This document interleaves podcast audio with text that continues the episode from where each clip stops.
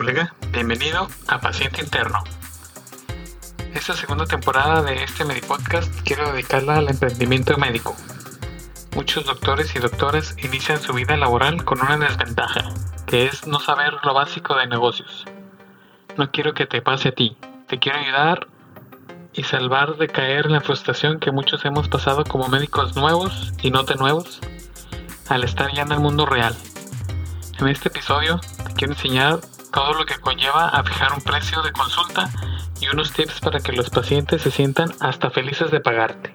Soy su anfitrión, el Dr. Pánfilo, y me gustan mucho los automóviles. Mi sueño es poder comprar un Porsche 911 de color negro, aunque no sea nuevo. En internet hace poco vi un video de un vato que dice que los doctores estamos bien pendejos, así dijo.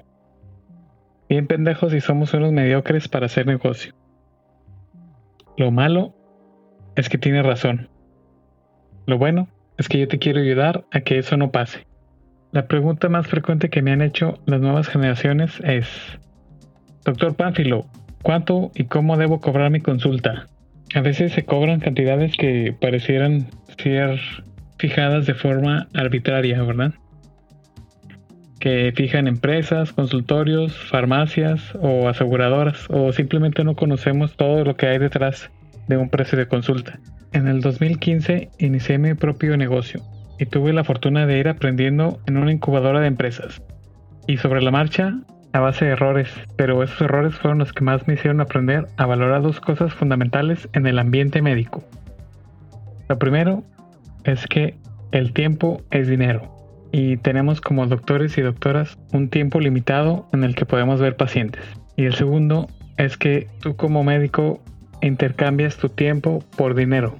Y aunque uno crea que es nuevo o poco experimentado, ser doctor requiere mucho tiempo, dinero y esfuerzo para terminar. Es un ramo profesional altamente especializado. Desde que eres médico general, tienes 6 o 7 años de entrenamiento. Y si decides hacer una especialidad, subespecialidad o residencia, pues son más años. Teniendo eso claro, vamos a unos fundamentos básicos. Una de las cosas que más se nos dificultan es definir una cantidad monetaria por nuestros servicios. Y debemos empezar por definir dos conceptos, el precio y el costo. El primero, el costo. El costo se refiere a la suma de dinero que se necesita para producir un bien o servicio. Y este se divide en forma general en dos. El costo fijo, que no va a cambiar generalmente es, estable durante el mes, como la renta, un asistente, el teléfono, eh, cuando compras un instrumental o equipo, el internet, mantenimiento, limpieza, y aquí yo le sumaría los conocimientos, darle un valor a los conocimientos que tú tienes, a la experiencia, al mercadeo o marketing y a un contador.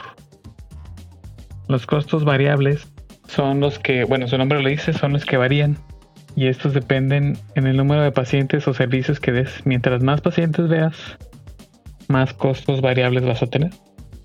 Generalmente son como los insumos, como abatelenguas, cubrebocas, guantes, recetas, tinta, papelería, impuestos, comisiones.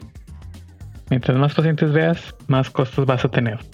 El precio, en forma general, se refiere al monto de venta de tu servicio, que cubre los costos y cuenta con un beneficio o ganancia. Esa es en grosso modo una forma básica de definir un precio. Entonces, para que quede así muy claro en general, los precios de consulta los puedes determinar sumando tus costos y agregando una ganancia. Yo te sugiero que desde el principio agregues un 40% de los costos. Y vamos a hacer un ejercicio. Si tú, por ejemplo, tienes costos fijos de renta, de internet, vamos a suponer que tienes todos tus costos fijos en 30 mil pesos o 30 mil dineros para dejarlo así más neutral. Y tus costos variables en 10 mil dineros. Los costos generales son 40 mil dineros al mes en este ejercicio. Si tú trabajas 8 horas diarias por 6 días, de lunes a sábado, da un total de 48 horas por semana. Si estas 48 horas las multiplicas por 4 semanas que tiene el mes, son 192 horas. Si divides tus costos, que son 40 mil dineros, entre 192 horas, te da un resultado de 208. 208 por hora por tener tu consulta. Veas o no veas paciente, te cuesta 208 dineros por hora. Si tú ves un paciente en una hora, a ti te cuesta 208 dineros.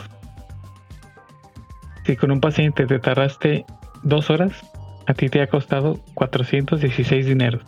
Entonces, para definir un precio, este costo lo multiplicamos por un 40%, que sería 208 por 40%, da, igual, da un 83. En total serían 291.2 dineros. Yo lo redondearía a 300. Entonces tu precio de consulta, que sería el costo más un 40% de ganancia, serían 300 dineros.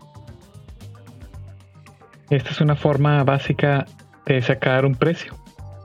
Pero hay un gran pero. Existen otros factores, muchos factores para establecer un precio.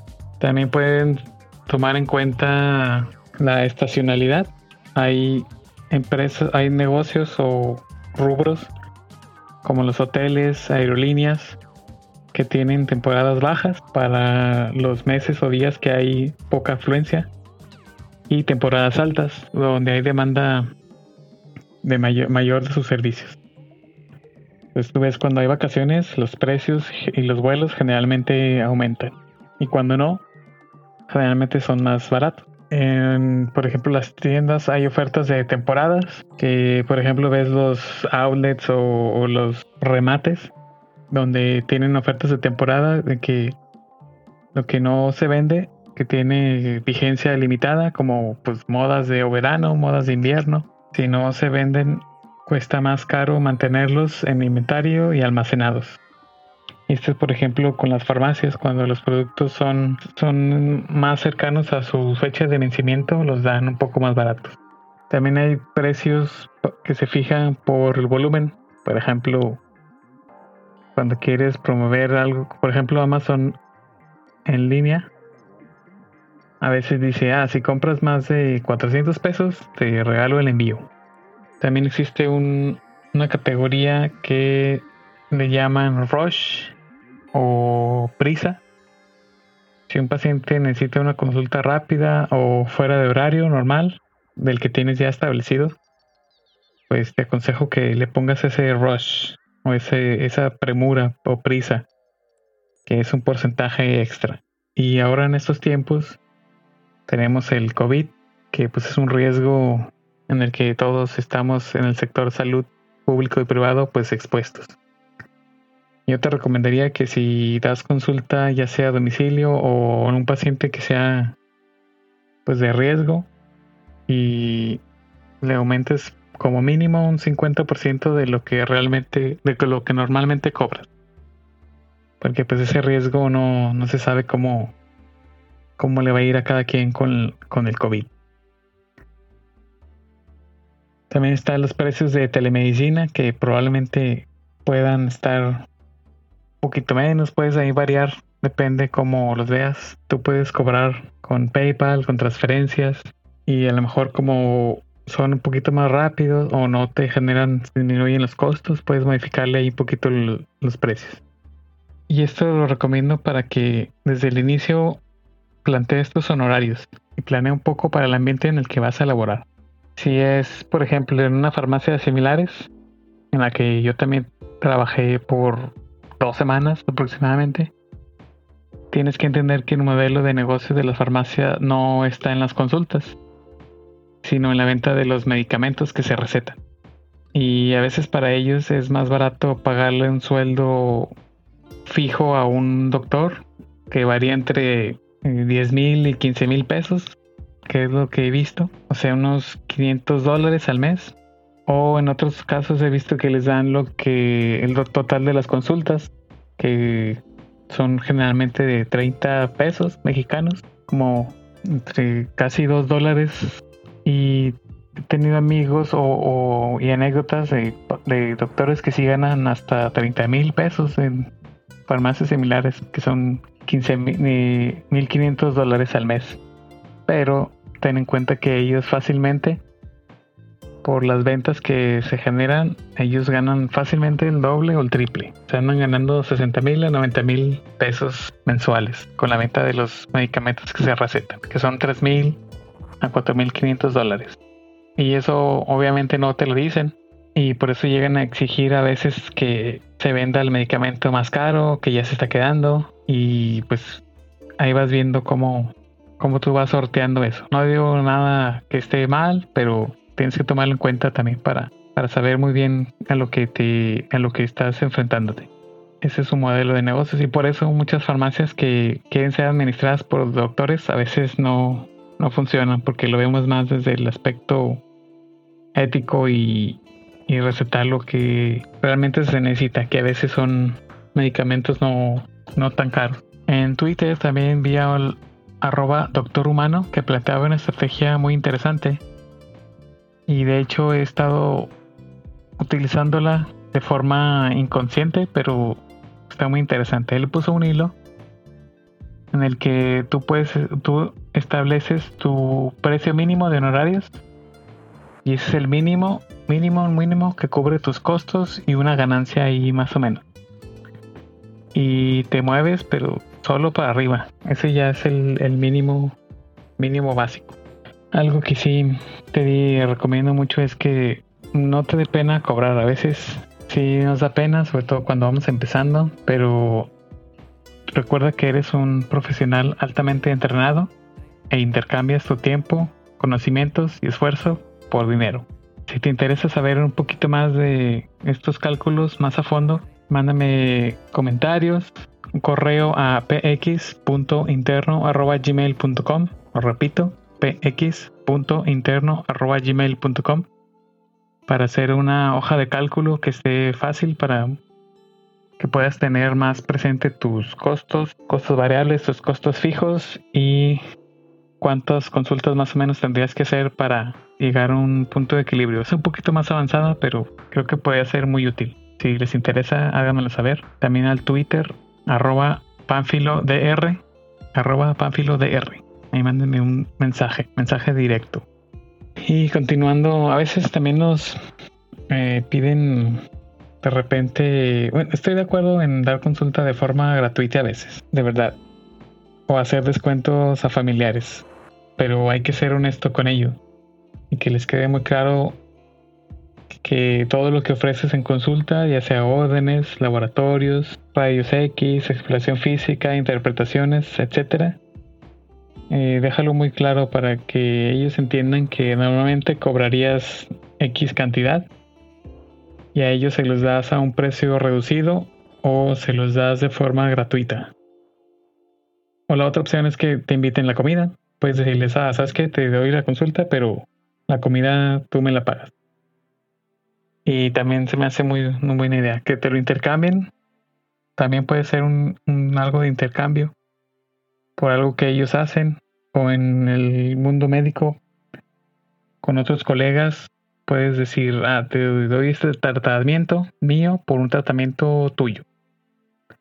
Y es una buena, una buena forma de ir haciendo también relaciones y colaboraciones en el mundo médico. Alguien que le tengas confianza, una red. También existen otros proyectos que yo le llamo proyectos de buena fe o de buena causa, que se pueden ver como parte de un presupuesto de mercadotecnia o publicidad en actividades o proyectos que tú creas de fondo, que creas que pueden ayudar y ayudar de verdad.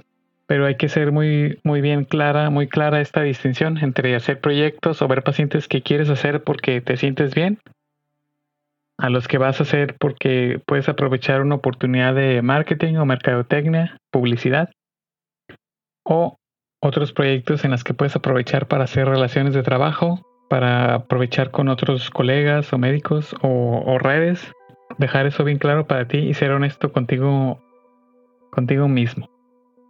existen estos proyectos que puedes hacer, pero siempre con un, un beneficio mutuo, de ganar, ganar. Ambos pueden ganar. Para continuar les voy a dejar cinco tips que me han funcionado de forma grata y los pacientes hasta se han ido agradecidos por estas estrategias.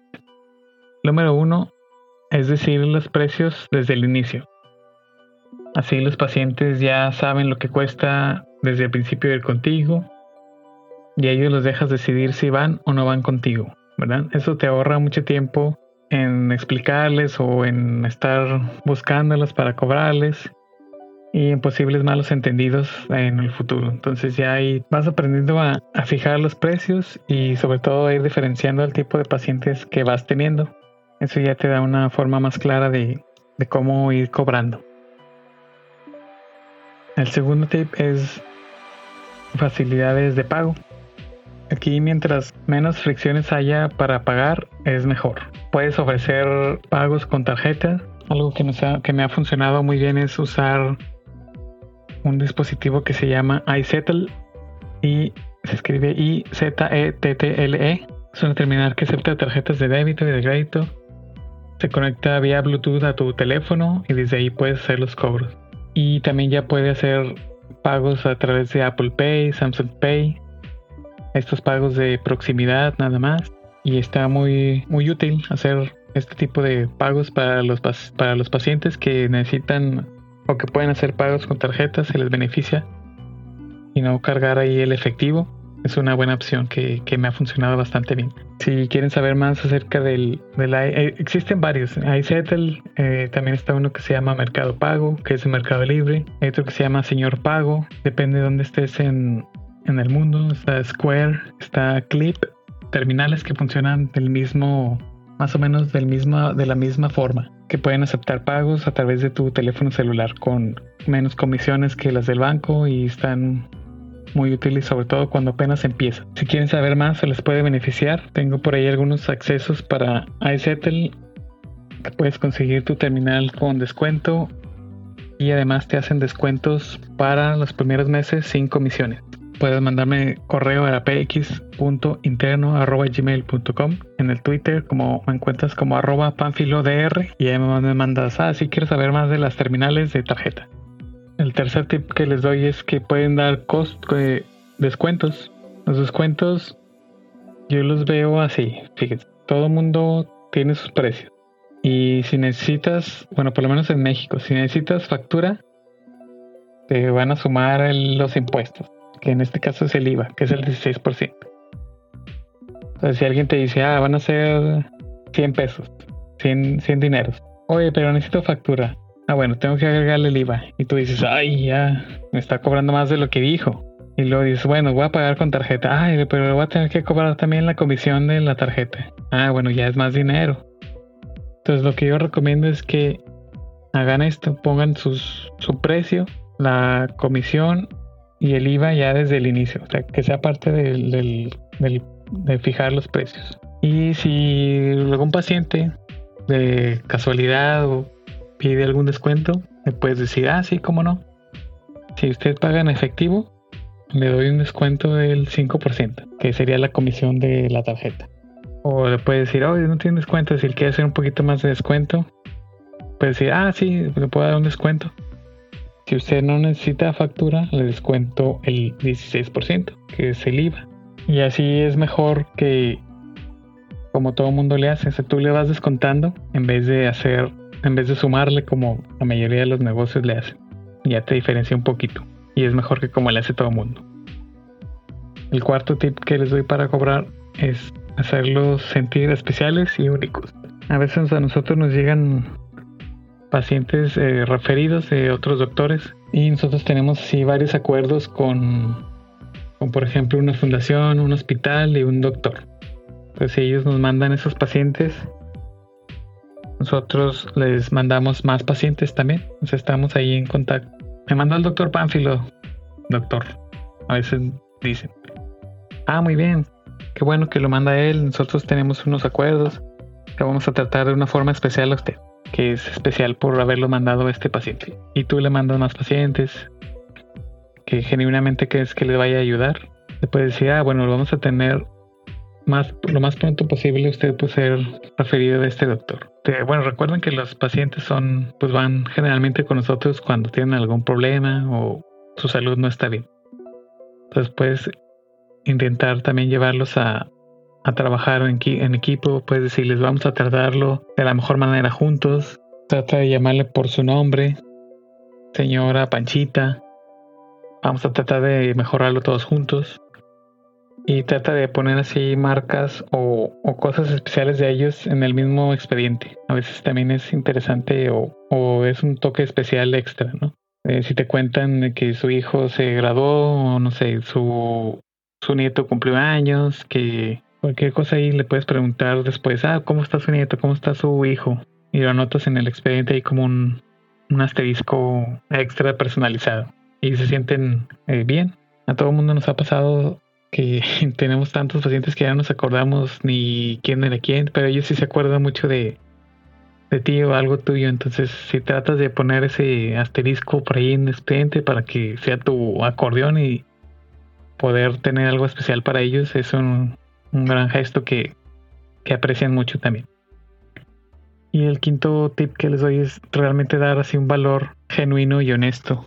Cuando tú das ese valor y ese genuino preocupación por los pacientes se manifiesta una cosa que se llama la ley de la reciprocidad. Entonces ellos te, a veces hasta ellos mismos te recomiendan con sus familiares o regresan y a veces no importa que pues no hayas podido resolver sus problemas, pero si eres honesto, como por ejemplo me ha tocado que dice ve con este doctor, ve con el doctor Pánfilo, porque por lo menos es honesto, me dijo la verdad y sin rodeos. O sea, de reconocer tus límites y pues referirlo cuando sea necesario. Y en el caso de pues explicarles lo complicado, difícil que es su situación, que, que pues sí de plano no puedes tú resolverla y que crees que, debería ser atendido en otro con otro especialista o en otro otro lugar. O sea que tú, tus servicios probablemente no van a resolver su problema. Y ser honesto y ser realista. Porque pues también hay eh, otros doctores que a lo mejor no son tan éticos y como necesitan pagar el carro o pagar cosas, pues ya es otra cosa, ya dilemas morales, digámoslo así. Así que, pues sí, son los tips, es establecer tus precios desde el principio. Puedes ofrecer facilidades de pago, descuentos, hacerlos sentir especiales y únicos y el más importante, dar valor genuino y honesto.